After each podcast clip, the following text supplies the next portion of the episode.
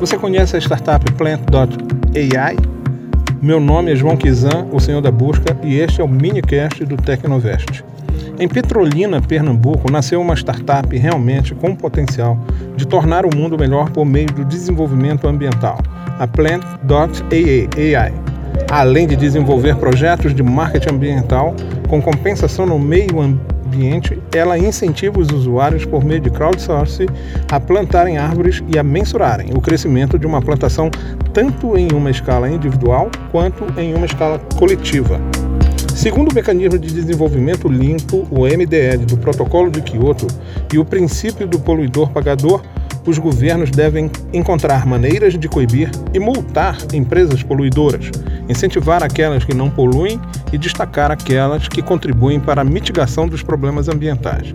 A Plant.ai este ano está anos-luz na frente da maioria das startups brasileiras, porque lida com um problema real de dimensão global e também já começou com um nome internacional, Plant, de planta em inglês, e AI, de inteligência artificial em inglês. A ideia da startup nasceu em abril de 2013, quando Ralston Pedrosa percebeu que deveria fazer algo para mitigar os efeitos das alterações climáticas e, por meio de um aplicativo eficiente, poderia atingir mais pessoas de uma maneira mais rápida.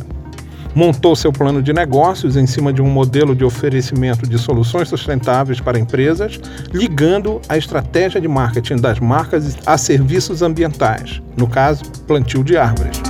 A Planta aí já foi premiada na Campus Party Recife de 2014 na competição de Startup Makers e foi finalista como empresa mais inovadora na trilha de negócios sociais na Campus Party Recife de 2015. Atualmente é incubada pela incubadora do Semiárido ISA, ISA, e apoiada pela Fundação de Amparo à Ciência e Tecnologia do Estado de Pernambuco, FACEP. Atualmente, com apenas duas pessoas na equipe, mas contando com investimento externo, a startup tem capacidade de plantar até 600 mudas de plantas por semana, sem a ajuda dos usuários, mas planeja trabalhar juntamente com shopping centers e concessionários para fazer compensação e sequestro de carbono.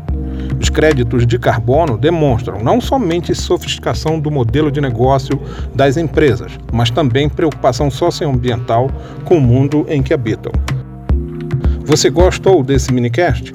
Baixe mais no tecnovest.com.br podcasts.